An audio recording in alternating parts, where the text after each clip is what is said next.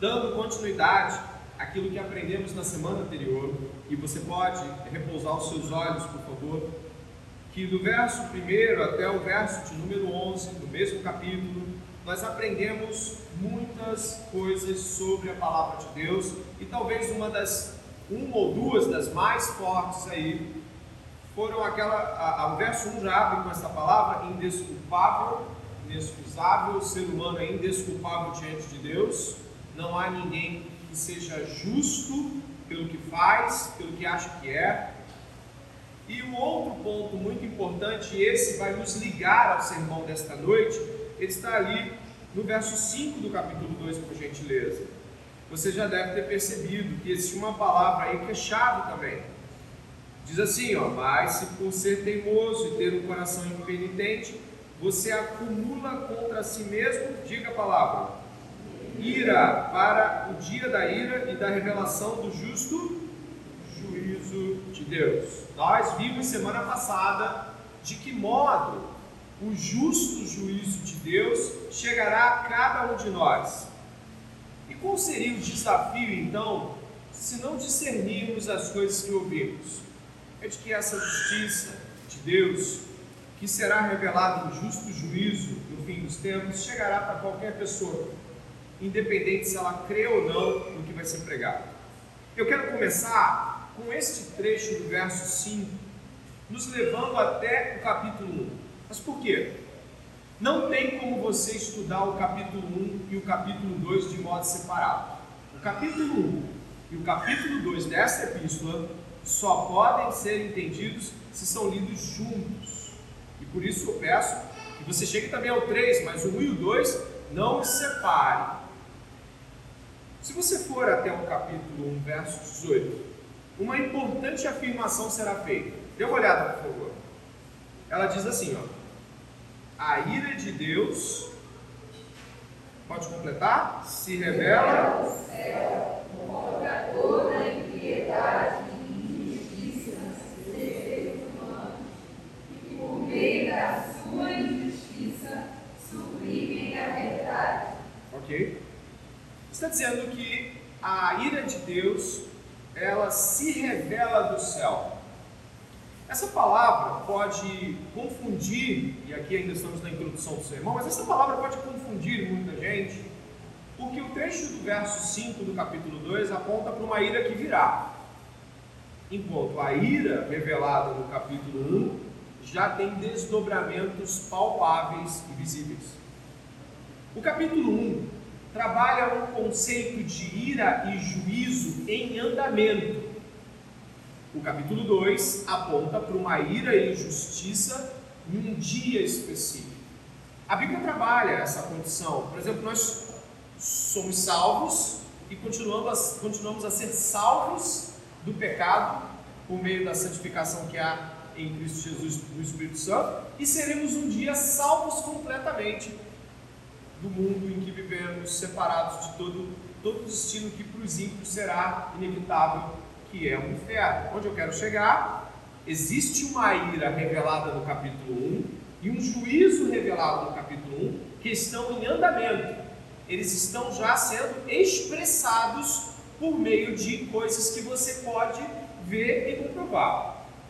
E existe uma ira e um juízo futuros se revelarão quando Jesus voltar. Está claro, né? esta ira e esse juízo que já estão em andamento podem ser vistos durante as etapas da própria humanidade e a revelação da Escritura não deixa nenhuma dúvida. Por exemplo, você já ouviu falar da arca de Noé, do grande dilúvio? O que foi aquilo? A ira de Deus e um juízo para todo aquele grupo de pessoas. Salvou-se apenas Noé, sua família, os filhos, suas noras Sabe o que aconteceu ali? Um juízo. Sabe o que se revelou ali? A ira de Deus.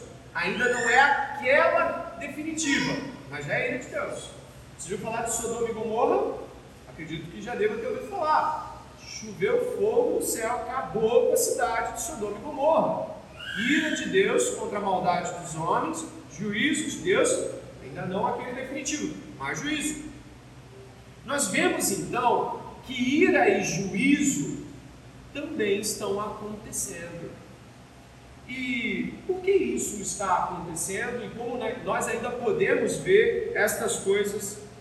Bom, a narrativa bíblica nos conta, e nós cremos que é fato, é realidade, não há dúvida, de que o homem teve um momento em sua existência, quando criado por Deus, que ele não tinha pecado, ele vivia em paz com Deus. Só que em determinado momento, o homem se volta ou se revolta contra Deus, toma do fruto proibido, come e cai. Essa expressão que os cristãos costumam usar para deixar clara essa condição. Estava em uma estatura e ele cai. É a queda. Você encontra ela em Gênesis capítulo 3. Em Gênesis capítulo 3, verso 19, você encontra uma afirmação duríssima de se ouvir de que o homem, como punição, receberia a morte. A morte ali é declarada morte física. A expressão né, usada é que ele voltaria ao pó. A morte ali não é uma sugestão. A morte ali não é algo em sentido figurado. O que está sendo dito ali é o seguinte: ó, você vai morrer. É falado mais coisas, sofrimentos na, na na, na, concepção e no nascimento de filhos, sofrimentos no trabalho, suor, cansaço, mas existe algo ali que você não pode perder de vista no verso 19: a morte. A morte é uma expressão do juízo de Deus, a ira de Deus se revelando ali a todos os homens. Cabe ao homem morrer, como diz o livro de Hebreus, uma só vez. E onde nós estamos aqui? Por vezes nós tendemos a acreditar que certas coisas que ouvimos no populacho, naquilo que é comumente chamado de teologia popular, que majoritariamente nada tem a ver com as escrituras, de que Deus estava ausente em alguns momentos onde o mal se estabeleceu sobre a terra. Você já viram algum documentário sobre a Segunda Guerra? Já se viu muitas vezes a Segunda Guerra em sermão. Auschwitz, meu Deus, como é que você explica o Holocausto? 6 milhões de judeus mortos de, das mais variadas formas. As pessoas vão dizer: Deus não estava ali, não, ele não estava ali. Não, Deus estava ali. A expressão de Deus, ela não pode ser dicotomizada, mas ela apresenta dois aspectos que são muito claros nas Escrituras: graça juízo. Favor de Deus mas ira lançada sobre os homens pecadores. Você pode dizer assim: Deus reteve aspectos da sua graça ali na Segunda Guerra, ou então nos tempos de Stalin, ou então Deus reteve aspectos graciosos de proteção em, em genocídio, sim, mas a morte, a morte é juízo de. Nós também encontramos esses aspectos quando nós vemos, às vezes, uma barragem como aquela, ela destruiu, matou todo mundo, aquela há dois, três anos atrás em Minas Gerais. Nós também vemos navios naufragarem, muita gente morre. A gente também vê catástrofes naturais. Nós vemos muitas coisas que têm a ver com a morte. Muitas vezes nós não percebemos que a morte é juízo de Deus e de que quando o juízo de Deus está presente, a presença de Deus está lá em juízo. Tendemos a achar que o inferno é um lugar sem Deus, quando na verdade o inferno é um lugar sem a graça de Deus, sem o favor de Deus, não sem Deus.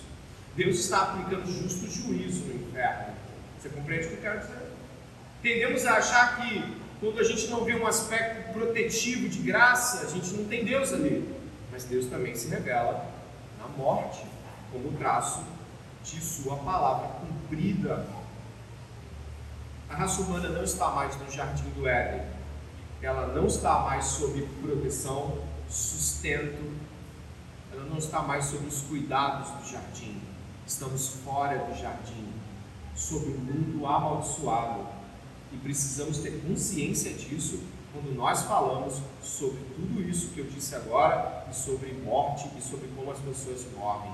A morte é juízo de Deus. E nós não gostamos muito de falar sobre isso, porque tendemos a acreditar que de Deus só, fazem, só partem coisas que fazem bem-estar ao homem. De Deus também parte juízo.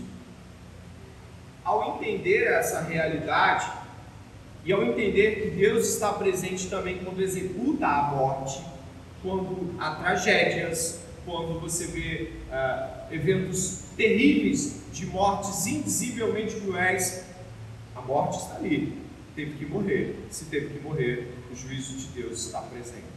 O que você não pode confundir, óbvio, é a ação maldosa humana, o exercício da maldade potencial que o ser humano tem em cada um desses eventos. Ou seja, ao atribuir o juízo de Deus e a morte como sendo o juízo de Deus, está certo. Agora, a crueldade do algoz, ou modo como aquela pessoa fez, você tem que ter cuidado. E a gente não vai entrar, talvez, em tantos meandros para que o sermão possa não perder o seu desfoque. Mas uma coisa eu quero deixar claro aqui no começo, nessa abordagem, antes dos pontos que vão ser divididos aqui. A ira de Deus continua se revelando. A ira de Deus continua sobre o homem. A terra está amaldiçoada, isso não foi retirado. Tanto é que as pessoas continuam morrendo continuou, continuou a haver fome, continuou a haver guerra, conflitos. Isso não foi afastado da nossa espécie. Estamos sob esta maldição ainda. E ao pensar sobre essa realidade, o capítulo 2 de Romanos vai entrar em um momento onde pessoas, e você vai descobrir quais são, não conseguem se ver dentro desse mundo e elas acabam fugindo da realidade desse mundo e da realidade que é o próprio Deus. E começam a julgar umas às outras, seguindo suas próprias justiças. E é por aí que o apóstolo Paulo vai entrar com uma sequência de argumentos que destrói qualquer tentativa de dizer que o mundo é mau, o meu vizinho é mau, mas eu sou bom. E é por aí que nós vamos esta noite. Compreender de que modo pessoas buscam se desculpar ou se excusar e como a Bíblia responde. É uma parte B do sermão passado, mas trabalha outras doutrinas que nós vamos ver. Tendo em vista de que já entendemos de que a ira e o juízo de Deus permanecem sobre o homem e de que a morte é uma prova cabal de que isso continua acontecendo, eu gostaria que você pudesse perceber a divisão do sermão desta noite, meu irmão pode colocar, onde nós vamos ter aqui três partições que nos ajudarão a compreender do que estamos falando. No verso 12 ao 16, tra trabalharemos a ilusão da inocência. Do 17 ao 25, a ironia do autoconvencimento. E do verso 26 ao verso 29, o louvor a Deus vem do coração. E o Senhor nos ajude também nesta jornada. Dê uma olhada no capítulo 2, verso 12. Sim, todos os que pecaram sem lei. É a primeira vez que a palavra lei vai aparecer na Epístola aos Romanos. É a primeira vez. E como ela já vai aparecer, para aparecer muitas vezes, se você não souber o que isso significa, vai ficar muito difícil continuar a ler Romanos e de alguma forma você vai se perder no meio da jornada. Então vamos entender. Paulo vai citar aí a palavra lei, só no capítulo 2, verso 12, apresenta-se três vezes. Olha a Bíblia, por favor. Você vai ver a palavra lei três vezes aparecendo no verso de número 12. Verso 13, ela vai aparecer mais duas vezes, pelo menos. Se você puder olhar as escrituras, você vai ver que a repetição dessa palavra lei, lei, lei, ela vai acontecendo muitas vezes. Então nós precisamos entender o que são estas leis. A lei aqui expressa quer dizer os dez mandamentos e dentro desse escopo desses dez mandamentos mais 603 ordenanças e apontamentos que a Torá, né, os cinco livros de Moisés expressam. São 613 apontamentos da parte de Deus para o povo de Israel. É a lei. O mais conhecido você sabe qual é, são os dez mandamentos. Você já ouviu falar. Mas se seguem desdobramentos dos dez mandamentos que trazem percepções. Existem também leis dietéticas, leis cerimoniais, existem muitas leis que você talvez não vá gravá-las todas, e eu nem sei te dizer se eles conseguiam, talvez os rabinos sim, mas eu não Não posso te precisar se o judeu médio gravava 613 você tinha anotado em algum. Mas são 613 apontamentos. Esse, esse conjunto de regras, que vai se expressar pelo nome de lei, é um ponto que Paulo vai discutir com estes homens e vai discutir com a gente também, porque isso vai nos afetar. Paulo vai dizer muito sobre a lei, mas eu quero começar expressando o que essa lei significa de verdade. Essas leis de Deus não devem ser observadas por nós como regrinhas. Mas como assim? Sabe quando você pensa em leis de trânsito? Você pensa que uma lei de trânsito é algo que melhora a circulação de veículos, não é mesmo? Tem leis que fazem o trânsito ir mais lento, mais devagar, evitam choques e coisas desse tipo. Essas leis elas são externas a nós. Significa que elas não são é, parte integrante do nosso ser. Podemos viver sem as leis do trânsito, é só você ir para um lugar que não tem trânsito, você não precisa mais das leis do trânsito. Essas leis que nós estamos falando aqui não são tais como leis de trânsito. Ou leis dessas que punem os criminosos no mundo. Não. Embora possa haver algum reflexo, elas não são esse tipo de lei também. A lei que nós estamos lendo aqui, elas não são aplicações obrigatórias de um Deus que fez coisas externas a si mesmo. A lei, ou essas leis de Deus, são expressões do seu próprio caráter. Elas expressam quem Deus é.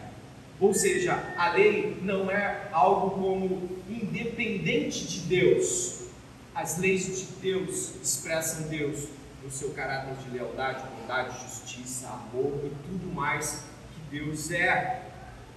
Portanto, o que eu gostaria de pensar com você é que nós não estamos falando de regras arbitrárias, como diz o pastor Batista Paul Washer ao citar sobre isso. Ele fala assim: as leis de Deus não são regras arbitrárias que ele tem caprichosamente escolhido, mas são reflexos do seu caráter, santidade, justiça, bondade às vezes, os cristãos, ele continua dizendo que parecem acreditar que as leis são regrinhas de Deus, mas não são.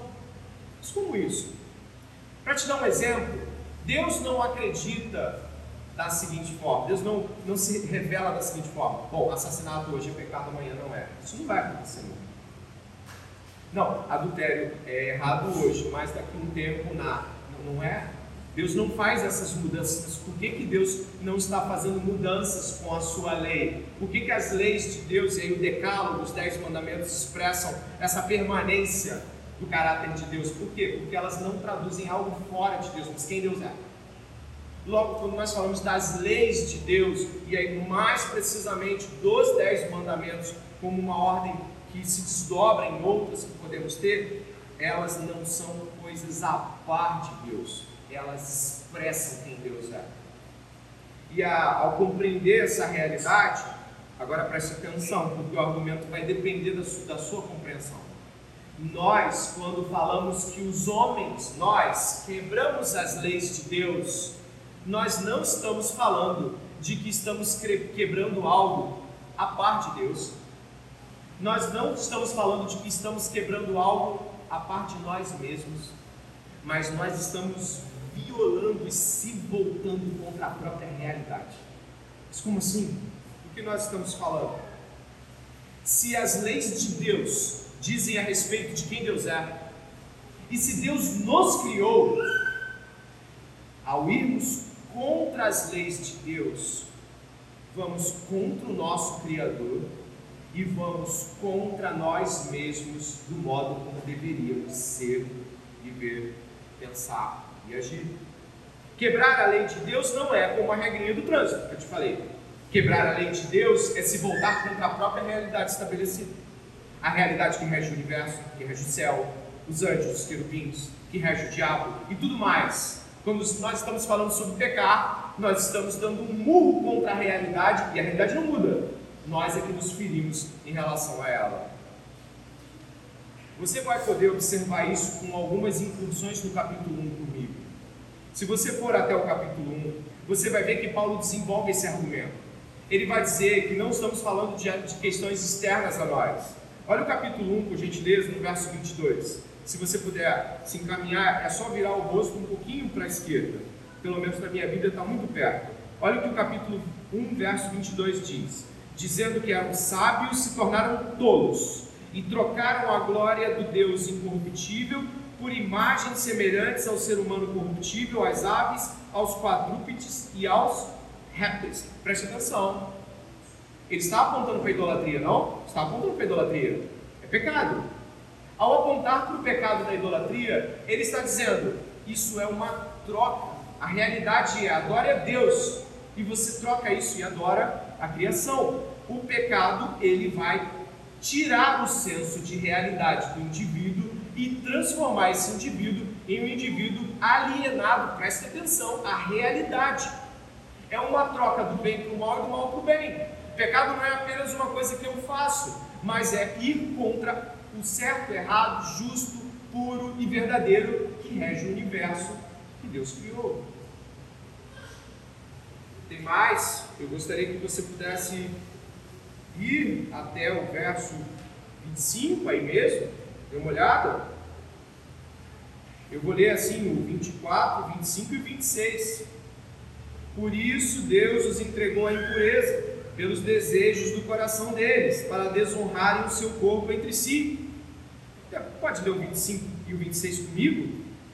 Eles trocaram a verdade de Deus pela mentira adorando e servindo a criatura em lugar do Criador, o qual é bendito para sempre. Amém. Eu vou ler o verso 26. Por causa disso, Deus os entregou a paixões vergonhosas, porque até as mulheres trocaram o modo natural das relações íntimas por outro, contrário a. Preste atenção. O pecado, ele subverte a mentalidade da pessoa e ela se volta contra a sua própria natureza. Isso é muito, muito interessante se você quiser observar isso sob a ótica de que trocar Deus pela sua própria verdade, ou seja, isso é pecado, é, a natureza mentirosa do pecado, faz com que aquilo que deveria ser natural, a sua própria constituição física, seja alterado. Você vai contra seu corpo. Isso é tão importante de que você vai entender que se revoltar contra Deus é se revoltar contra a ordem criada. Ir contra as leis de Deus é ir contra a realidade física do corpo humano. É ir contra como Deus fez as coisas para elas serem vistas, vividas, presenciadas. Logo, quando nós estamos falando sobre pecado, preste atenção, nós estamos falando sobre ir na direção contrária do ser. Eu não quero ser filosófico aqui, mas você vai contra o ser. Você vai para o não ser.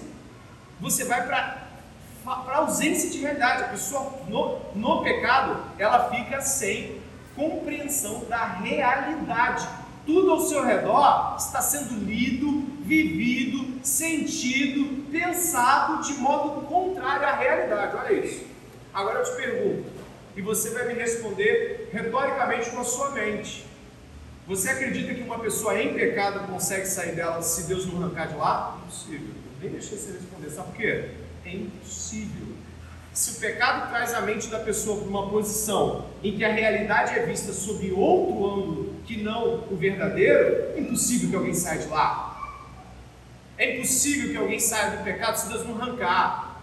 É impossível que alguém saia do pecado se Deus não foi arrancar sozinho, sem a ajuda dessa pessoa, porque essa pessoa está dizendo isso que ele está falando é mentira, isso que o pastor está pregando não é verdade, a Bíblia não é 100% verídica. Tudo que a gente sabe, a mente vai trazendo uma série de dispositivos que negam, subvertem, escondem, abafam e retornam à sua própria alienação.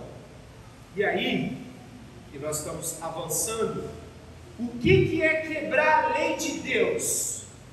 Se as leis de Deus expressam quem Deus é, também expressam quem somos, quem deveríamos ser. Ao se voltar contra as leis de Deus, nos voltamos contra nós mesmos. Somos nossos próprios corruptores, destruidores e alienadores. A lei de Deus não é somente uma regrinha, nunca vai ser. A lei de Deus é a ordem que rege o universo, expressa a si mesmo, estabelece todas as realidades que devem ser vividas. E de fato, quem se volta contra a lei de Deus vai contra Deus, realidade e todo o bem que existe da parte dele. Estar em pecado não é uma coisa pequena. Estar vivendo um pecado e não se deixar resgatar, estar vivendo vida de pecado e não se deixar corrigir, admoestar, ser arrancado, é estar vivendo uma realidade de ilusão. E mais, uma ilusão onde você é inocente. E aí o título de onde nós estamos, né? A ilusão da inocência. O pecado é terrível. E, por, e, e eu vou lhe dizer uma coisa. Trema aí. A gente vai avançar. Isso foi só a palavra lei. Se você está em pecado, é possível com bastante clareza que você não se veja dependendo do grau de mudança que você já teve que fazer para sufocar a verdade. Um assassino, para matar alguém, precisa sufocar uma verdade grandiosa em favor da vida. Deus em favor, Deus criou a vida, Ele é a vida. Para que você assassine alguém, você tem que destruir, sufocar, alienar-se de algo que foi colocado de você. Quando você, preste atenção, quando você adultera, quando você mente, quando você rouba, quando você cobiça e você continua fazendo, continua fazendo, tenha certeza absoluta que você tem que sufocar muita coisa aí que foi colocada por Deus para que você grite. E a gente já vai ver que isso foi colocado mesmo que você nunca tenha lido a Bíblia. Mas o que acontece? Como vamos poder falar desta forma? Se você puder perceber o verso 12, ele vai falar de dois grupos de pessoas. Esses dois grupos vão desenhar a continuidade do sermão. Diz assim o verso 12: Assim, todos os que pecaram sem lei, também sem lei perecerão, e todos os que pecaram sob a lei serão julgados pela lei. Preste atenção, ele vai falar de dois grupos aqui, não? Vai falar de os sem lei e os com lei. Então tem gente que não tem lei, pode ser a primeira visão, não é isso que ele vai desenvolver aqui. Paulo vai desenvolver um argumento que eu vou apressar para você, mas spoiler.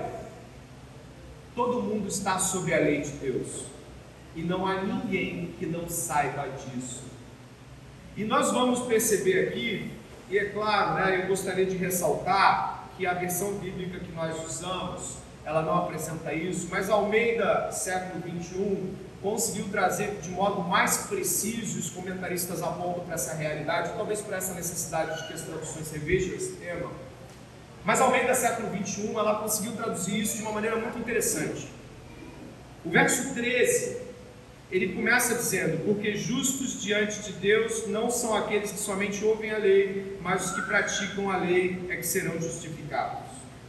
Ao meio do século 21 traduz algo que os comentaristas bíblicos de Romanos falam muitíssimo, de que o verso 13, ele, na verdade, precisa ter sua continuação no verso 16. Você vai olhar a sua Bíblia aí e de que o 14 e o 15 são uma espécie de parêntese, um comentário de Paulo dentro de sua própria afirmação. Ele fazia essas coisas. Ou seja, a gente precisaria ler o verso 13 e o verso 16 quase que andando juntos até o final. Dê uma olhada comigo, ó. Porque justos diante de Deus não são aqueles que somente ouvem a lei, mas os que praticam a lei é que serão justificados. Verso 16: No dia em que Deus, por meio de Cristo Jesus, julgar os segredos das pessoas de acordo com o meu evangelho. É assim que está lá no original. Ela vai direto. Esse corte de 14 e 15 são um comentário do próprio Paulo, não é nada extra bíblico, mas é um parêntese.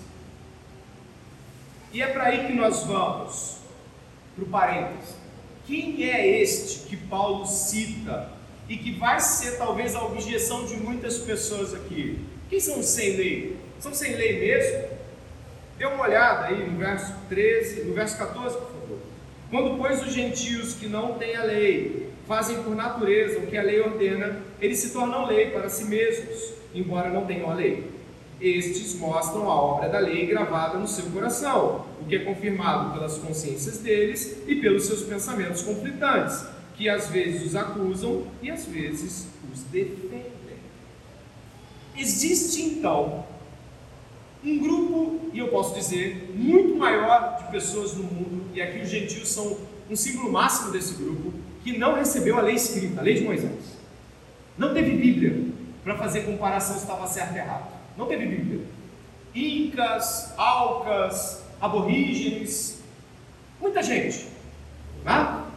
Reinos africanos que já estão até extintos, nórdicos, vikings, essas pessoas não tiveram acesso à lei de Moisés. E muitos ainda não têm hoje.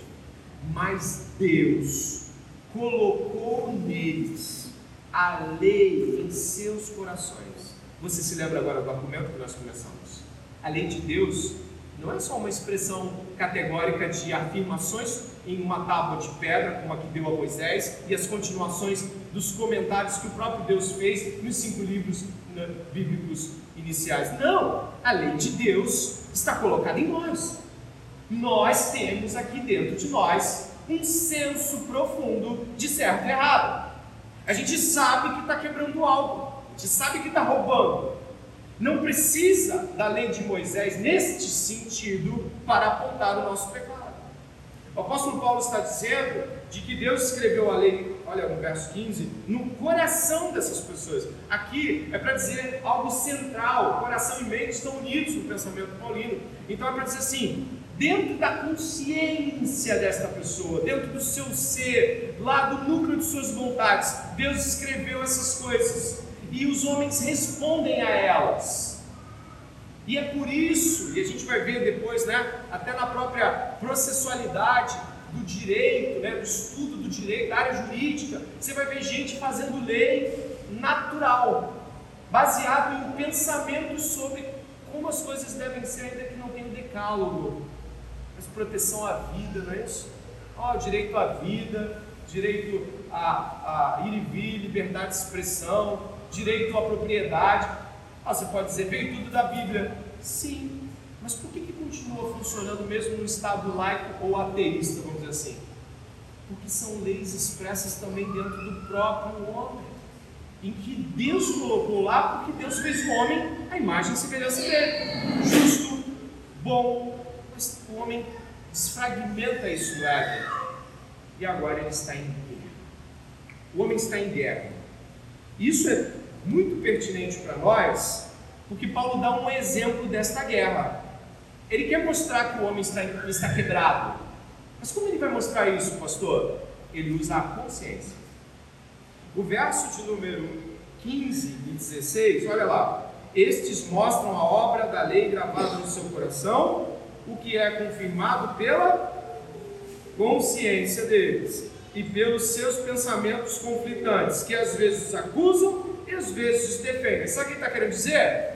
Que a consciência em conflito, sabe, a pessoa fez algo mal, ela está lá na Ásia, ela não tem a Bíblia, mas ela fez algo contra os pais, e aquilo entra dentro dela e aquilo gera conflito. Não é um conflito sociocultural, não é uma formação social apenas. Existe algo que faz com que aquela pessoa se sinta tendo traído, tendo ofendido, Entende o que eu quero dizer? Isso é dentro da gente e a consciência em conflito mostra que o homem está em guerra consigo mesmo. E Paulo está mostrando isso aqui. Através da consciência, Paulo está dizendo, é possível ver que mesmo aqueles que não tiveram acesso à Bíblia, vamos usar generalmente essa expressão, elas também são pessoas capazes de dizer, eu errei, eu machuquei, eu feri, eu cobicei, roubei. Isso em qualquer lugar do mundo, mesmo sem a Bíblia. A lei de Deus está no nosso coração. O que isso significa? De que os homens são indesculpáveis. Ah, você leu isso no começo da semana passada, não tem desculpa.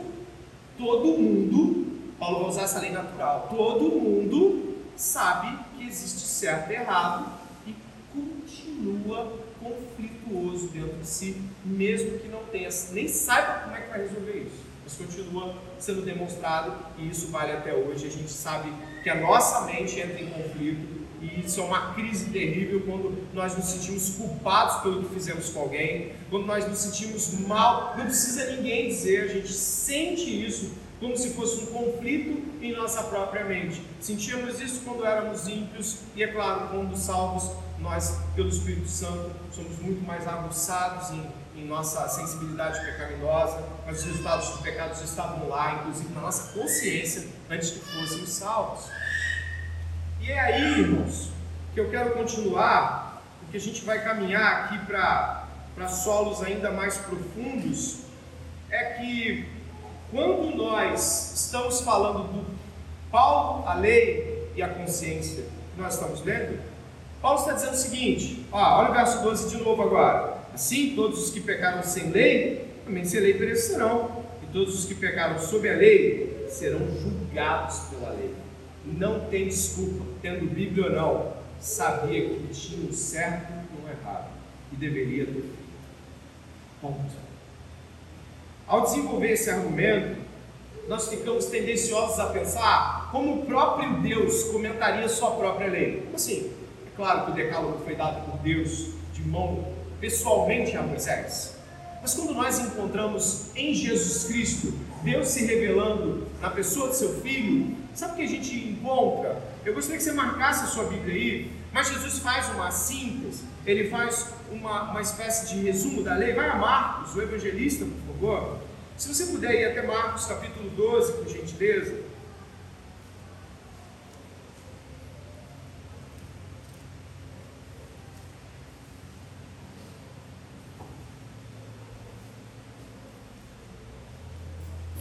Essa é uma aplicação muito pertinente a ser feita aqui. Dê uma olhada em Marcos capítulo 12, verso 28, por favor. Hoje temos um sermão um pouquinho mais longo devido à importância do texto. Espero que você tenha guardado suas forças e sua boa vontade para ouvir a palavra de Deus, que é muito importante para todos nós. Capítulo 12, verso 28. Dê uma olhada, por favor. Chegando um dos escribas, que ouviu a discussão entre eles e viu que Jesus tinha dado uma boa resposta, perguntou-lhe: Qual é o principal de todos os mandamentos? Jesus respondeu: O principal é: Escute, ó Israel, o Senhor nosso Deus é o único Senhor. Leia comigo o 30 e o 31. Ame o Senhor seu Deus de todo o seu coração de toda a sua alma, de todo o seu entendimento e com toda a sua força. O segundo é: ame o seu próximo como você ama sim. Não há outro mandamento maior do que ele pegou a lei toda e resumiu em uma expressão que nos aponta para Deuteronômio capítulo 6, verso 4, Shema, ouve Israel, e Jesus amarra a lei em três pontos. Primeiro, ouve, é, é externa do ponto de vista de cumprimento, é interna enquanto consequência de pecado e avaliação de estar errado, mas enquanto cumprimento você precisa ouvir ela do lado de fora. Ouve Israel, primeiro ouve. Segundo, ame a Deus acima de tudo e todos. E terceiro, ame o próximo. Nós temos aqui a essência da lei, o amor. Logo, nenhum de nós jamais poderia pensar na lei de Deus como um gesto de dobrar-se a algo é, terrivelmente pesaroso. A lei de Deus é perfeita e refrigera não é assim? É assim que o salmista diz? Por que, que ele fala isso? Ele fala isso porque quando ele vai para a lei, ele encontra a realidade de como as coisas devem ser. E ele se acalma. Ele encontra o caminho de como as coisas devem ser vividas. Qual é a lógica do mundo, como ele deve ser. Logo, amar a Deus é amar a sua lei. E amar a lei de Deus é amar o próximo. E amar está nisto tudo. Logo, é impossível que você separe a lei de Deus, do amor a Deus do amor ao próximo. É impossível que qualquer um de nós ame a Deus estando em pecado contra Deus e ame a qualquer pessoa estando contra Deus. Você e eu não conseguimos amar se não estivermos vivendo o amor a Deus e sua lei. É impossível. O mundo fala muito de amor, mas é um falso amor. É sobre gostar, paixão, é sobre furor sexual, sensualidade, não é sobre amor. Isso é amor. O mundo está perdido em sua concupiscência, cego quanto à realidade, criando seus próprios motivos sobre o amor, que não é amor coisa nenhuma. Então você que está aqui esta noite, ouvindo esse sermão, como saber se eu estou em pecado ou não? Primeira coisa, a lei de Deus. Se você não lê Bíblia, você não tem como, não tem como nem descobrir essas coisas. Segundo, obedecer o que está escrito. A sua recusa em obediência diz muito sobre o fato de que a lei não está de forma espiritual escrita no seu coração. Ela é apenas uma tensão que você busca resolver sufocando. E hoje aqui, já indo para a segunda metade que vamos falar, precisamos amar a lei do Senhor, porque ela expressa o nosso Senhor. Precisamos amar, ser obedientes às leis do Senhor. Jesus Cristo falou o que sobre isso no Evangelho de João? Aquele que tem os meus mandamentos e os guarda, esse é o que me ama. Eu não tenho como ter um cristão que não ama a Bíblia, que não ama a lei, que não cumpre o que Deus ordena e dizer assim, ele ama Deus. Isso é completamente impossível. E até aqui você pode pensar, então é só cumprir a lei. E a gente vai ver que não é isso. Vai ver claramente que não é. E ao seguir a, esta jornada, nós vamos ver que Paulo vai, eu peço que você volte por favor ao capítulo 2. Paulo vai, então, uh, trabalhar aqui agora uma ironia. Sabe o que é ironia? É quando você coloca algo à disposição do olhar de alguém e você vê que aquilo ou não é cumprido. É um recurso literário aqui, onde Paulo digamos assim, traz um tom de, ah, já que vocês são tão cumpridores assim da lei, né? Vocês são as pessoas mais justas do mundo. É um tom especial aqui. E olha como Paulo vai tratar essa ironia do autoconvencimento, porque presta atenção, o público dele está lendo isso aqui, está ouvindo isso aqui, né? As cartas eram lidas em voz alta. Verso 17 diz: Mas se você diz que é judeu, confia na lei e se gloria em Deus, se você conhece a vontade de Deus e aprova as coisas excelentes, sendo instruído na lei, se você está convencido de que é guia dos cegos, luz do que se encontra em trevas, instrutor dos insensatos, mestre de crianças, tendo a, na lei a forma da sabedoria e da verdade, você, pois, que ensina os outros, não ensina a si mesmo? Você prega que você não deve roubar roupa? Você disse que não se deve cometer adultério. Adultera? Você que detesta ídolos poucos tempos? Você que se gloria na lei, desonra a Deus pela transgressão da lei? Pois como está escrito, o nome de Deus é blasfemado entre os gentios por causa de vocês. Olha o que vamos ver aqui. Paulo está ironizando. Por quê? Porque para os judeus, ele está dizendo o seguinte: olha, vocês estão falando que vocês são a luz de tudo isso aqui. Vocês estão dizendo que vocês são as pessoas que vão guiar os outros. Vocês estão dizendo né, que são aqueles que instruem as crianças no caminho que devem andar. É uma ironia. Ele não está elogiando, ele está tocando no orgulho de Israel. Ele está tocando no orgulho da lei. Ele está tocando no, no cerne de pessoas que se vangloriam por terem aquelas prescrições escritas e falarem: é assim que se deve viver a criança, é assim que se. Eu não sei se você reparou, mas tudo que ele citou aponta para alguém ensinando alguém do lado de fora. Faça isso. Ei, cego, vem aqui que eu vou te mostrar a luz. Ei, criança, tio vai mostrar aqui que Deus diz. Tudo aqui é para fora. É aquela pessoa que sabe dizer o que os outros devem fazer ou não, ou se estão errados ou não. E Paulo está dizendo que esse é o orgulho deles é a grande sacada deles, eles conhecem a lei. Aqui Paulo então dá nome aos dois, vocês judeus. Basicamente ele fala, agora é para vocês. A expressão judeu, após a saída do exílio babilônico, ela acabou sendo, digamos, significado, trazendo o significado de louvor a Deus. Judeus, os que louvam a Deus. Era assim que eles se categorizavam, era assim que a palavra tinha o seu determinado valor ali do século 4 a.C. até o século 1 e 2. Claro, permanece sendo assim, mas no tempo em que se há judeus desta forma, os que louvam a Deus. Essa palavra aqui vai ser usada ironicamente por Paulo em outras circunstâncias. Você vai ver. E o que nós temos aqui é que Paulo está dizendo, vocês estão afirmando tanto sobre si mesmos, e no final, Paulo vai usar o verso 24, trazendo uma frase que você vai encontrar em Isaías 52.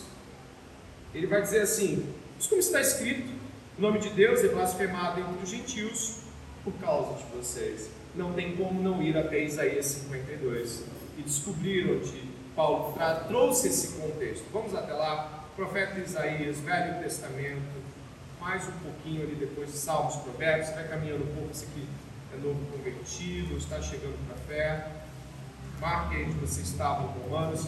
Isaías capítulo 52.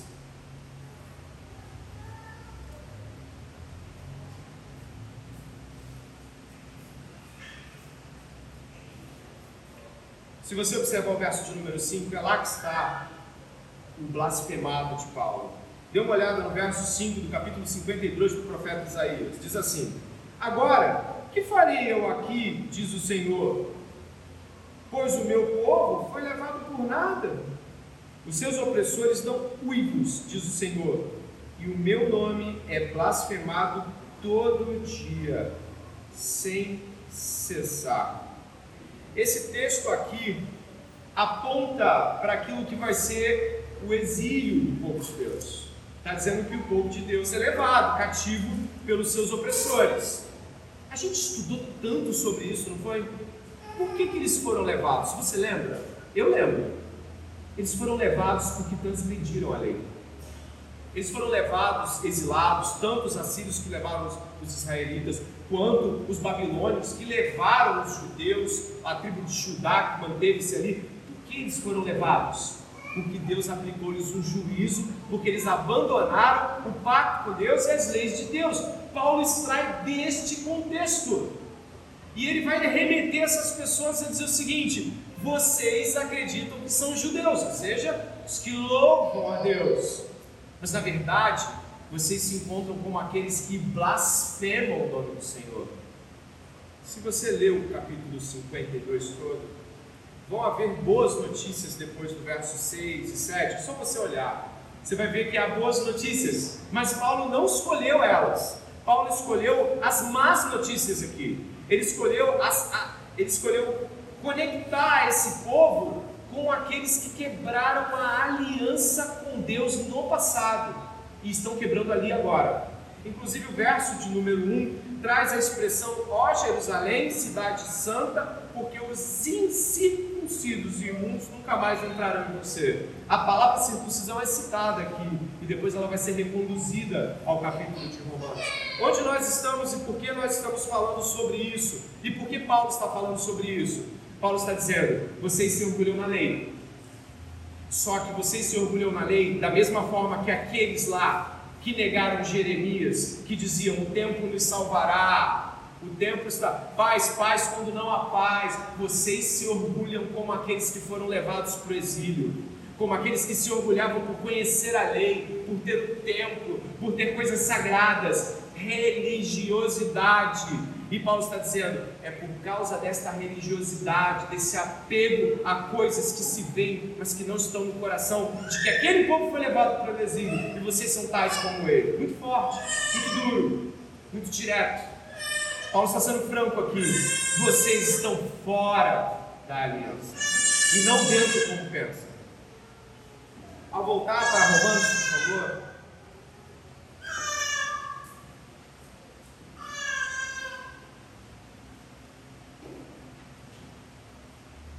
Paulo está então reconhecendo que o conhecimento, o mero conhecimento da Bíblia, nunca fez ninguém santo, nunca fez ninguém de fato aliançado com Deus. O conhecimento aqui, ele deve ser traduzido com a expressão de saber que existe um Deus, saber que existe uma, uma Bíblia, saber que existem leis escritas e até mesmo capaz de explicá-las e interpretá-las para outra pessoa. Esse assim que é para fazer. Ó.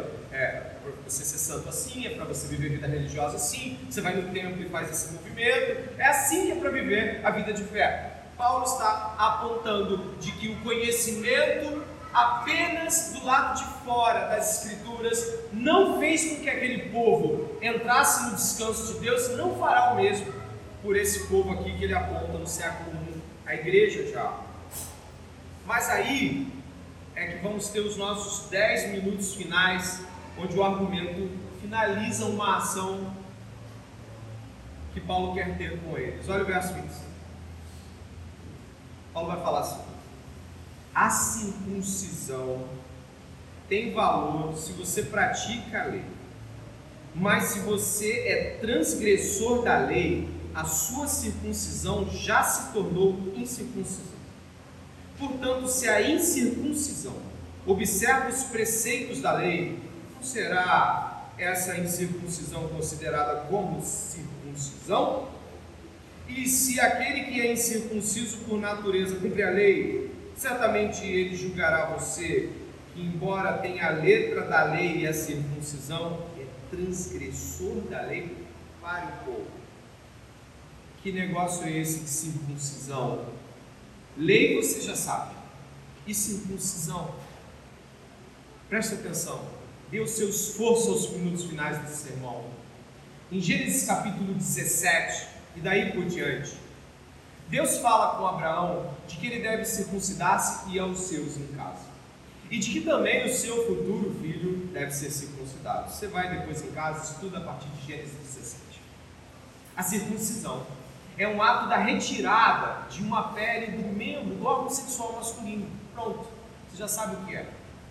Deus queria marcar Abraão e dizer de que a posteridade, esse é um símbolo muito forte, a posteridade dele seria abençoada essa marca desse do órgão sexual masculino não é, é apenas uma escolha é, extravagante de Deus, mas é um símbolo. Deus está dizendo: sua semente será a semente que vai te a terra, você vai ter muitos filhos. E ao estabelecer a aliança exatamente desta forma, Deus assegura que isso deva ser feito como um símbolo de que Deus prometeu e Deus cumpriu. Então há uma aliança estabelecida de modo peculiar, mas que tem um propósito: que da semente de Abraão sairia o povo que Deus formaria. Aí você entendeu. Então, Abraão aqui está sendo abençoado por Deus com um pacto. Então, a circuncisão vai trazer para nós pactualidade. Falamos sobre pactualidade aqui hoje, não foi? Ela vai trazer para nós pacto aliança. E daí, pessoal? Preste atenção. Paulo vai trabalhar que a circuncisão não é nada. Mas como não é nada, para os judeus dizer que a circuncisão não é tão importante assim, ou de que ela não deve ser disputada como se ela definisse a fé de alguém, o que Paulo está querendo dizer aqui? É que os judeus esqueceram da história de Abraão e nós talvez tenhamos esquecido também. Abraão foi chamado por Deus para uma terra que não chegou a herdar direito. Ele ficou peregrinando por anos. Abraão foi chamado por Deus e a pactualidade exercida na circuncisão deu a Abraão certamente um senso de que ele poderia fazer de sua própria maneira. Afinal, era só ele fazer uso desta circuncisão, e aí por que não em Agar? A egípcia. Deus aceitou? Não. Porque a circuncisão, embora tenha sido feita com mãos humanas e uma faca, ela não trazia um ato espiritual em si mesmo. Ela era uma expressão religiosa. Era preciso que ele tivesse fé, porque Sara, sua esposa, era estéril. A circuncisão deveria trazer aos judeus o andar por fé, e não por circuncisão. A circuncisão não deveria dar aos judeus um senso de fizemos a circuncisão, estamos dentro. Mas fizemos a circuncisão e agora devemos esperar pela fé. Porque Sara não poderia ter filhos e a circuncisão não garantiria a posteridade. O ato religioso externo, preste atenção, não lhes garantiria que Deus iria fazer. Ou seja, Ismael foi rejeitado. Por quê? Ismael foi, bom, eu tenho uma faca, eu fiz a circuncisão, agora é só fazer o filho. E ele fez. Mas Ismael foi rejeitado. Isaac era o filho da aliança, nasceria de milagre, nasceria de fé. E é por isso que nós estamos vendo Paulo aqui dizer sobre circuncisão, ou qual é o valor da circuncisão, porque nós também temos isso. Nós damos valor aos nossos atos externos. Muitas pessoas acreditam que foram salvos porque se batizaram, você não conhece. Você não conhece gente que se batizou, desceu as águas e falou, agora está garantido, já penso. Gente que chegou e perguntei assim, você é cristã? Sim, eu me batizei. Ou então ela usa de permanência na igreja, de vir sempre, ou de dar alguma coisa, enfim. Nós fazemos com que coisas externas de nossa religião sejam atos de garantia e permanência de fé. Deus não fez isso com Abraão. Deus lhe deu um filho no milagre, mas ele teve o ato externo de fé, a circuncisão. O ato externo do pacto estava lá, mas era preciso fé. Nós batistas cremos assim. Nós, como muitos cristãos também creem, não batizamos pessoas e elas são salvas sendo batizadas. Foram salvas por Cristo. E por isso nós batizamos. E eu e você que estamos aqui esta noite, podemos, como Paulo, olhar o verso 28 e falar, porque não é judeu quem o é apenas exteriormente. Aí eu estou no ponto 3, né? O louvor a Deus vem do coração. Não é cristão aquele que foi batizado. Não é cristão porque lê a Bíblia. Não é cristão porque aparenta piedade não é cristão porque passou muito tempo servindo em ministério de igreja, não é cristão porque dá paz do Senhor e, e glória a Deus. Isso são atos externos. Não pode ser assim. Paulo está dizendo para eles: não é assim. E podem haver pessoas enganadas aqui esta noite, vivendo, e aí de modo analógico, com bastante cautela, produzindo Ismael, ao invés de esperar por Isaac.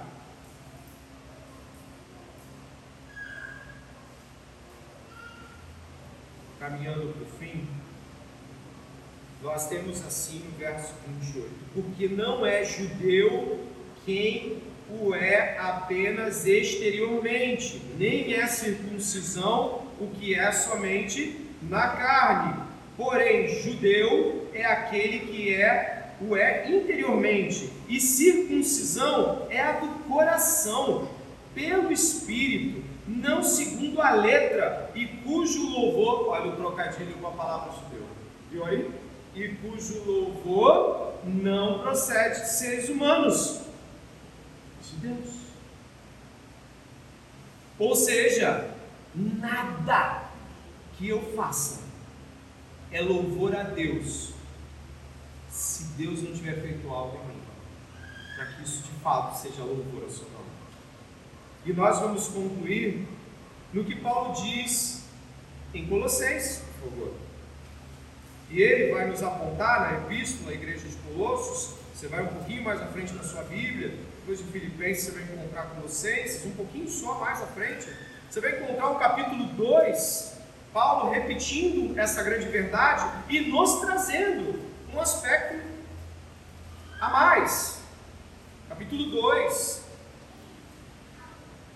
de Colossenses. Dá uma olhada no verso de número 11. Eu já peço que você olhe a sua Bíblia. Estamos terminando mesmo agora. Capítulo 2, verso 11. Olha o que diz. Nele, Jesus, nele também vocês foram circuncidados, não com uma circuncisão feita por mãos humanas, mas pela remoção do corpo da carne, que é a circuncisão de Cristo, tendo sido sepultados juntamente com Ele no batismo, no qual vocês também foram ressuscitados por meio da fé no poder de Deus, que o ressuscitou dentre os mortos. Sabe o que Paulo quer dizer aqui? Que a verdadeira circuncisão é no coração. Paulo está apontando aqui de que aquele que de fato foi circuncidado tem suas esperanças não em suas obras, mas na ressurreição dos mortos. Foi sepultado com Jesus, logo espera pela eternidade. Não vive mais segundo expectativas do que pode receber como louvor dos homens, como ele diz em Romanos. Não do louvor dos homens, paz de Deus. E nós, esta noite, e assim como pastor, eu fico aqui com o coração na mão, porque eu estou pregando para você e para mim também verdades eternas sobre fé. A fé genuína, a fé do Evangelho. A fé que não diz que você faz as coisas e então você se converte ou autoconverte. A fé que diz que se você apertar o coração muito forte, né, alguns dizem, se eu ficar muito contrito e forçar um choro, pode ser que seja arrependimento. Não! Nós cremos que o arrependimento é concedido por Deus e não é fabricado por nós mesmos. Nós cremos que fomos sepultados com Cristo no batismo, isso significa que morremos para este mundo, de que morremos para as práticas religiosas como um ato de justificação. Mas como é difícil às vezes aceitar essas coisas e viver por elas.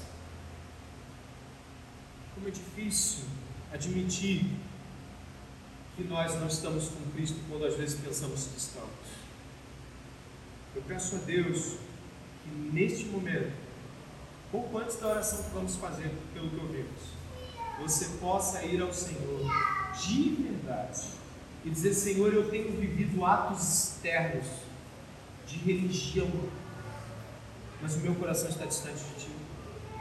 Senhor, eu tenho vivido uma fé de palavras, mas não de coração. A minha aliança com Deus é algo que eu fiz e não que Ele fez em mim. E busque a Deus nesse momento. Se você buscar o Senhor verdadeiramente, Ele disse pode achar. Ore comigo nesse. Pai, em nome de Jesus.